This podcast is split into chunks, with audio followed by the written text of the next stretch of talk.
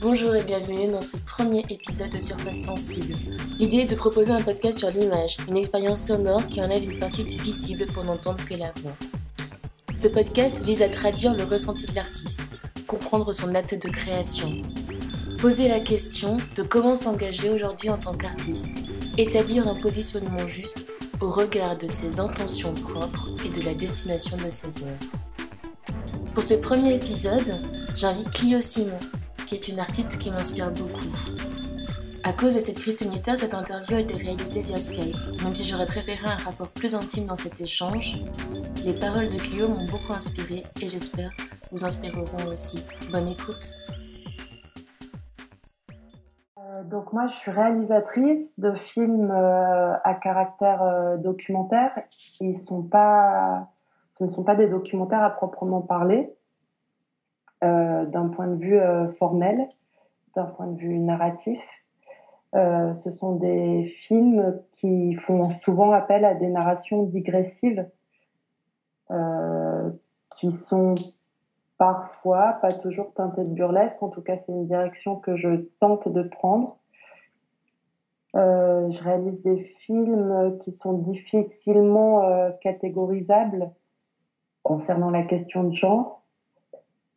Mais hum, voilà, des films plutôt lents, poétiques, contemplatifs. Euh, ça me plaît pas tout à fait de les décrire comme ça, mais quelque part, ça, quelque part malgré tout, ça les présente assez bien, je pense.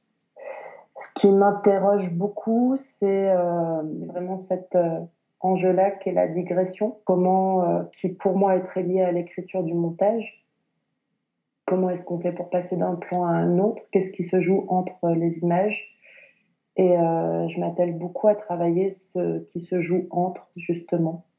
Euh, donc ce qui est hors champ, ce qui peut parfois être perçu comme des lacunes, des choses qui manquent à la compréhension d'une narration, mais des lacunes qui me semblent être nécessaires euh, parce que tout d'un coup, le spectateur, les spectateurs vont, pouvoir euh, venir les prendre en charge et euh, quelque part se responsabiliser un peu de la quête que je leur propose en termes de cheminement. Et puis, ce qui m'interpelle beaucoup, et c'est aussi la raison pour laquelle je travaille avec des anthropologues, la plupart du temps, m'interroge, c'est à quel moment on fabrique, on invente de la société.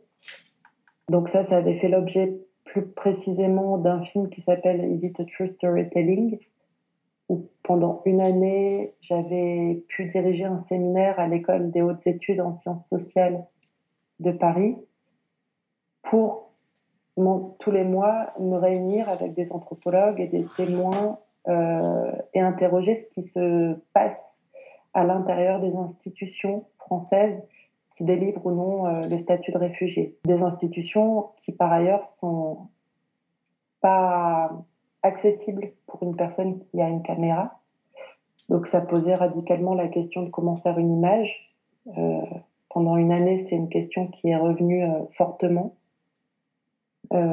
jusqu'à ce que je me demande finalement pourquoi faire une image. Donc c'était assez intéressant aussi de voir euh, ce qu'un lieu peut euh, générer comme question, en quoi il peut être force de proposition ou en quoi il peut être une véritable contrainte pour interroger euh, une pratique dans sa matérialité. Quoi.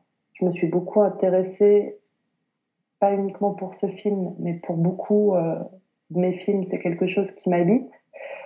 Je me suis beaucoup intéressée aux réflexions de, l'anthropologue euh, Maurice Godelier, qui est l'élève de Claude Lévi-Strauss et qui a travaillé sur euh, les dimensions de, l'imaginaire euh, et du ce qui habite nos, institutions, les différentes cultures, etc.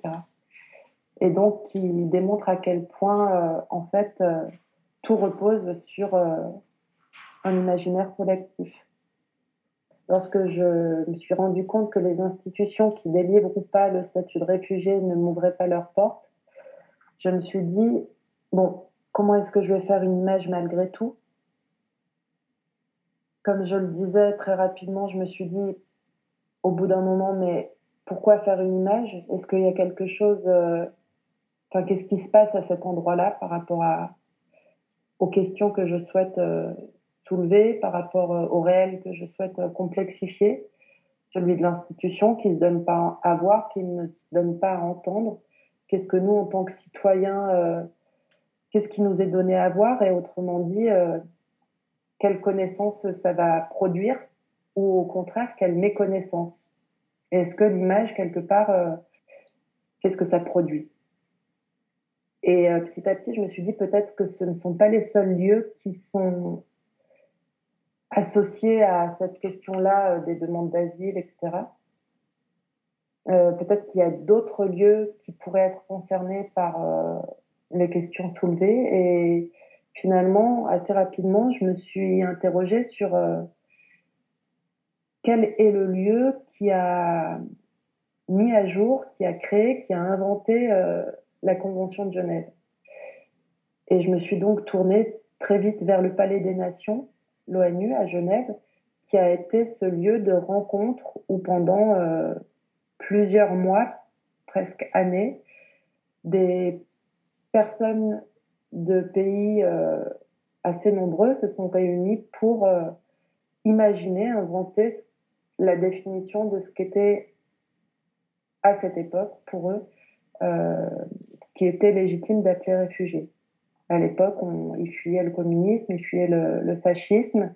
Enfin, disons qu'à l'époque, il y avait toute une politique qui faisait en sorte de canaliser, de il y avait une, lutte contre le fascisme et le communisme, donc les réfugiés qui étaient concernés par ces événements-là étaient reconnus. Aujourd'hui, il y a des événements nouveaux, réchauffement climatique, etc., qui ne sont pas pris en compte par la Convention de Genève parce qu'elle est restée bloquée euh, à cette période, les années 50. Donc cet imaginaire-là fait naître la Convention de Genève m'a paru suffisamment euh, complexe à interroger au jour d'aujourd'hui. Et ce lieu, qui est le Palais des Nations, est le lieu qui a fait image dans le film.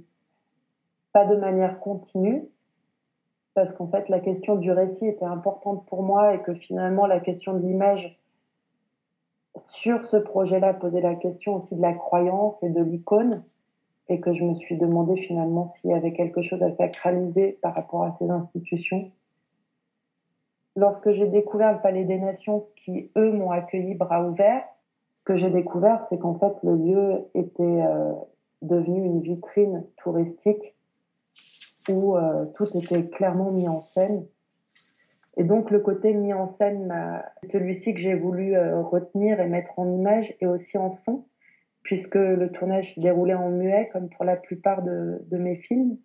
J'ai quasiment toujours tourné en muet.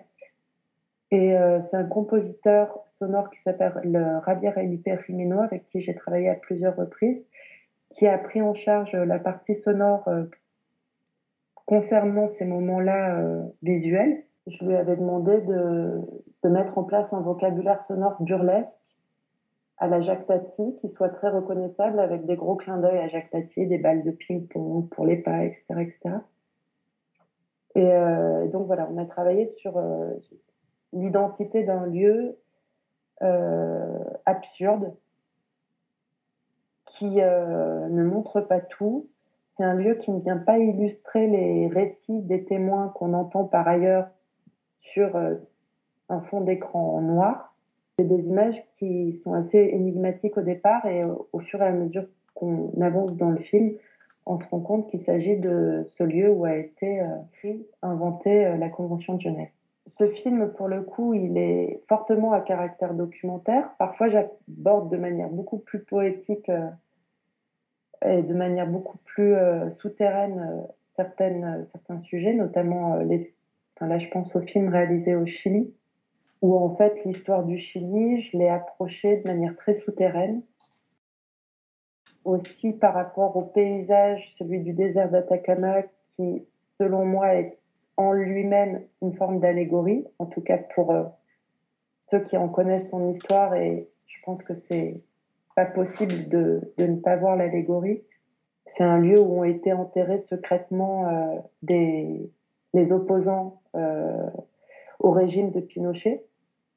Donc c'est un lieu qui demande véritablement à être fouillé par le regard pour en, pour en relever les traces d'un passé qui pendant tout un temps au Chili ne passait pas, n'était pas nommé.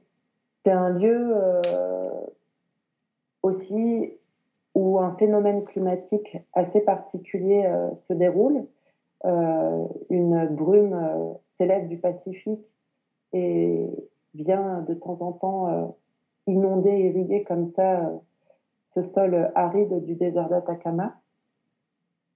Et moi, ça m'a rappelé un récit de Rabelais, Les paroles gelées, où Panurge et Pantagruel, donc Rabelais, c'est dans les années 1500 qu'il écrit cette histoire-là. Panurge et Pantagruel sont sur un, sur un bateau euh, en voyage et tout d'un coup, le brouillard les engloutit et ils entendent à l'intérieur de ce brouillard éclore euh, des coups de gueule, des coups de canon, comme dirait Adler. Il s'agit, euh, leur dit le capitaine, qui leur explique de quoi il s'agit. Il s'agit de, de sons qui ont été engloutis par euh, le froid dans la glace, des sons d'une bataille euh, qui s'est déroulée il y a très longtemps euh, sur ces mêmes pays, dans ces mêmes paysages. Et Rabelais écrit qu'aujourd'hui, donc en 1500, avec le réchauffement climatique, ces sons commencent à éclore. Du coup, j'ai repris un peu ce récit comme une partition sonore pour un film qui justement, en un plan séquence, engloutir par euh, cette brume dans le désert d'Atacama.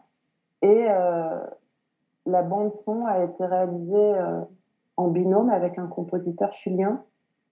On y a tissé des récits que j'ai fragmentés, qui en fait sont des témoignages, une discussion entre un père et son fils concernant euh, des événements qu'ils ont vécus ensemble, tant pendant la dictature euh, sous Pinochet que après, euh, des choses plus récentes qui se passaient dans les années 2000. Les étudiants demandaient que la constitution chilienne soit modifiée afin que les étudiants puissent bénéficier d'une éducation publique gratuite et de qualité. cette constitution, tout récemment, les Chiliens ont été euh, invités à voter par référendum pour savoir si oui ou non cette constitution qui avait été écrite par Pinochet devait être changée au jour d'aujourd'hui. Et, euh, effectivement, les Chiliens sont prononcés, je crois, à 75% pour euh, le changement de cette, de cette constitution. En revenir à la question de l'image, ce qui, moi, m'a interpellé par rapport à ce désert, c'est euh, ce phénomène climatique de la brume et la manière dont véritablement elle vient se jouer du cadre. Du coup, finalement, je me rends compte qu'il y a des choses qui m'intéressent, qui m'invitent à faire une image ou à interroger la possibilité de faire une image ou à quel moment va naître l'image. Ça, c'est des choses qui m'intéressent beaucoup, euh, qui, je pense, intéressent, euh, enfin, sont peut-être vraiment liées à cette pratique voilà, à quel moment il devient nécessaire de faire une image, à quel moment il y a des choses qui peuvent venir résister par rapport à, à la naissance de cette image, quels sont ces points de résistance, qu'est-ce qu'on en fait? Alors quand on travaille euh, l'image mouvement, on s'intéresse forcément euh, à qu'est-ce qui va se passer d'une image à une autre, même s'il s'agit d'un plan séquence, et euh, qu'est-ce qu'on va venir raconter sur ces points de tension, de résistance, qu'est-ce qui va venir faire récit? Et surtout, pour moi, c'est très important de quelle manière les spectateurs vont pouvoir prendre en charge ce récit parce que tout d'un coup, je leur propose autre chose que de la linéarité en termes de narration et euh, je les fais entrer dans des choses très digressives. Je crois que c'est ça qui m'intéresse quand euh, je tourne en muette pour ensuite créer une bande sonore qui ne vienne pas illustrer mais qui contienne un discours et donc le décalage entre le son et l'image, c'est quelque chose qui m'intéresse parce que là aussi, quelque part, il y a de la digression dans cette euh, superposition-là qui se crée en termes d'écriture. C'est vrai que les formes euh, bougent beaucoup. Euh, pendant à peu près un an, deux ans, sur lesquels il s'agit de travailler l'écriture et surtout de l'enrichir grâce aux rencontres avec les anthropologues, les compositeurs. Mais généralement, quand ce truc-là se produit, c'est plutôt satisfaisant parce que j'apprécie énormément de travailler un peu avec les moyens du bord. j'ai le sentiment quelque part que travailler par réduction, c'est toujours une invitation à, à, préciser ou à aller plus loin, quoi. Alors moi, je m'étais jamais aperçue que je faisais euh, des digressions dans les écritures euh, filmiques que je mets en place. C'est une personne qui très récemment m'a permis de m'en rendre compte. Et dès lors que ce mot a été euh, prononcé, c'est devenu effectivement une espèce d'évidence. je crois que c'est Alessandro Barrico qui dit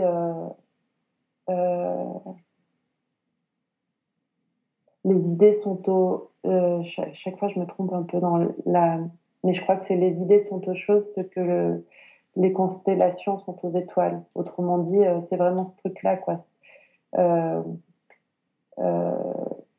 le plan d'un film, c'est une étoile, et puis le film, c'est une constellation. Et puis après, voilà, il faut venir tisser des lignes entre chaque plan pour véritablement et quelque part, la digression, c'est euh, rapprocher deux choses qui, en apparence, n'ont rien à voir entre elles, mais qui, euh, par le simple fait d'être rapprochées, vont venir malgré tout, euh, malgré tout, malgré nous, raconter.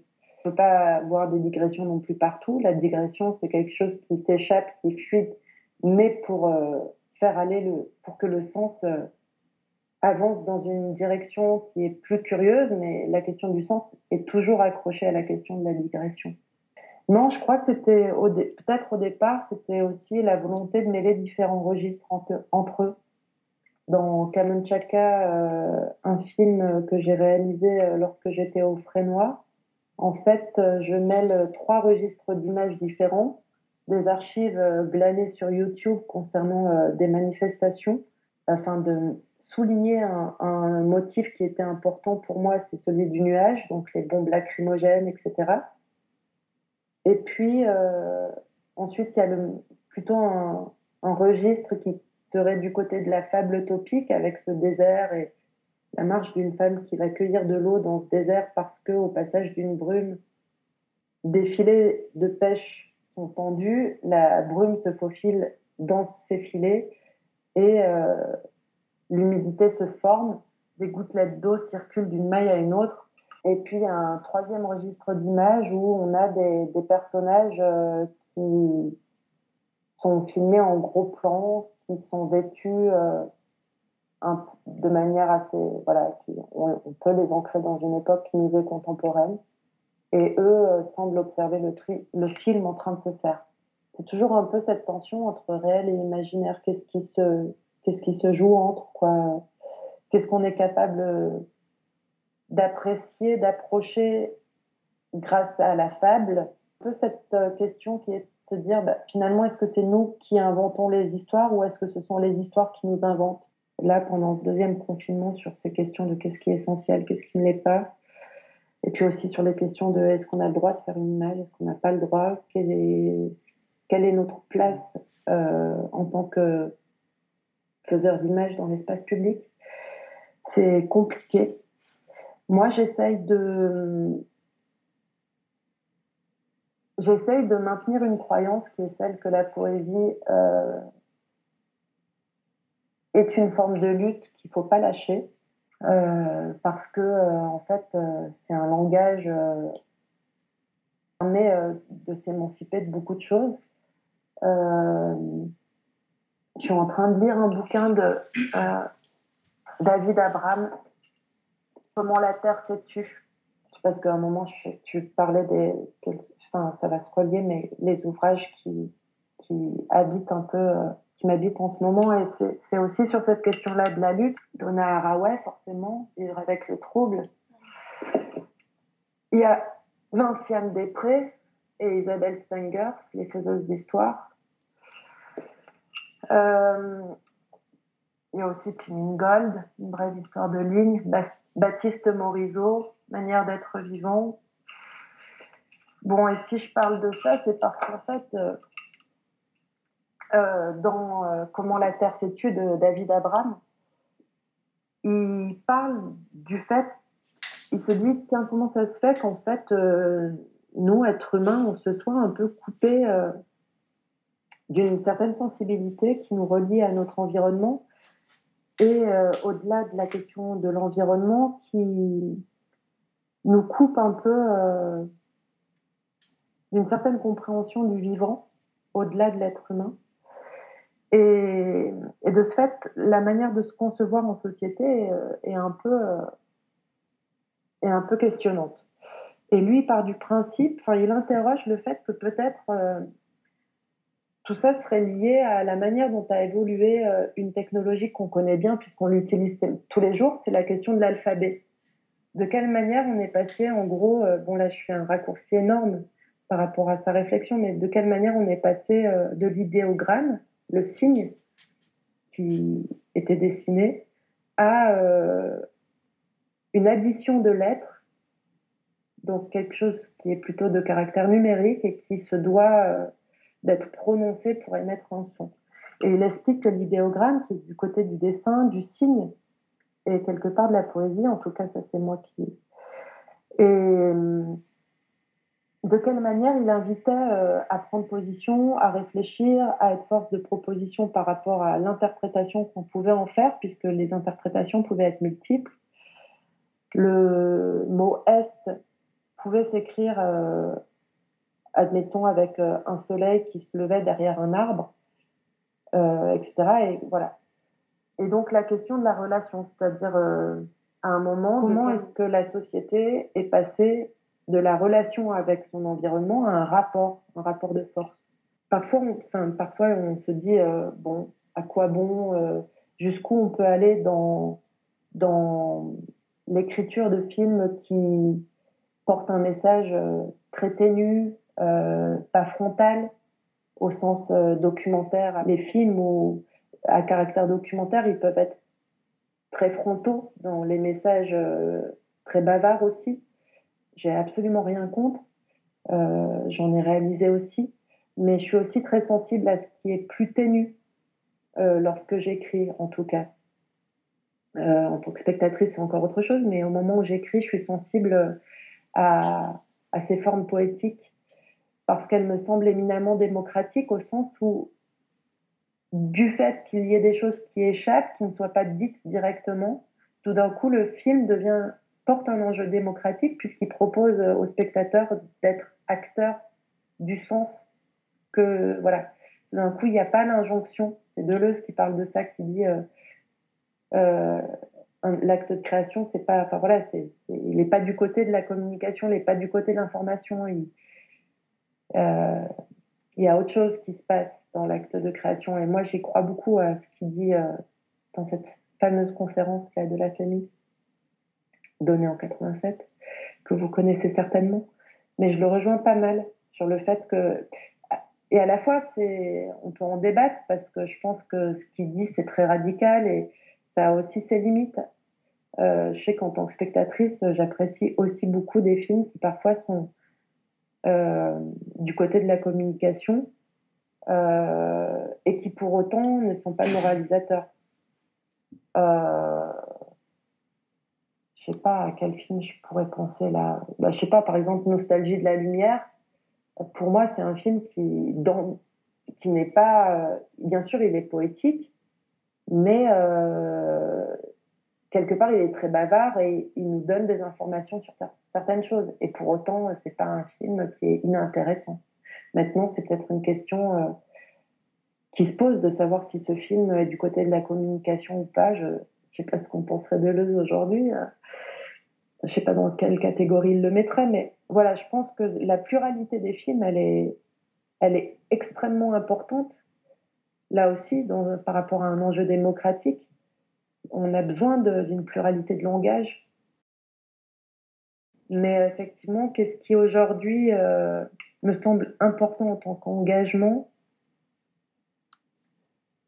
moi, ce qui me paraît extrêmement important, c'est d'être dans des démarches indisciplinées, au sens, euh, bon, alors on pourrait dire pluridisciplinaire, tout ça, mais ça m'agace un peu ces termes. En plus, ils n'ont jamais vraiment trop pris en France. Au Québec, c'est autre chose, mais en France, euh, on galère vachement avec ces trucs-là.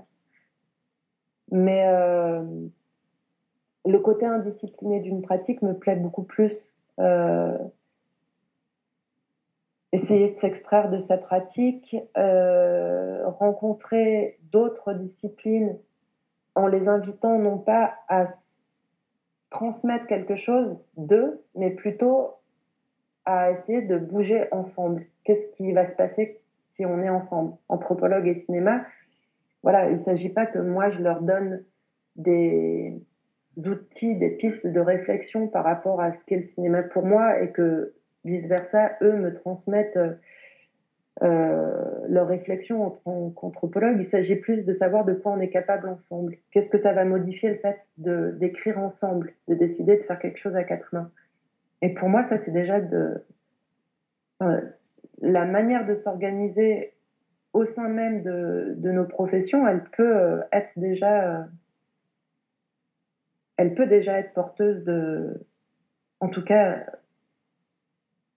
je pense que c'est nécessaire à un moment de résister à, des échanges euh, trop sages, trop évidents, trop.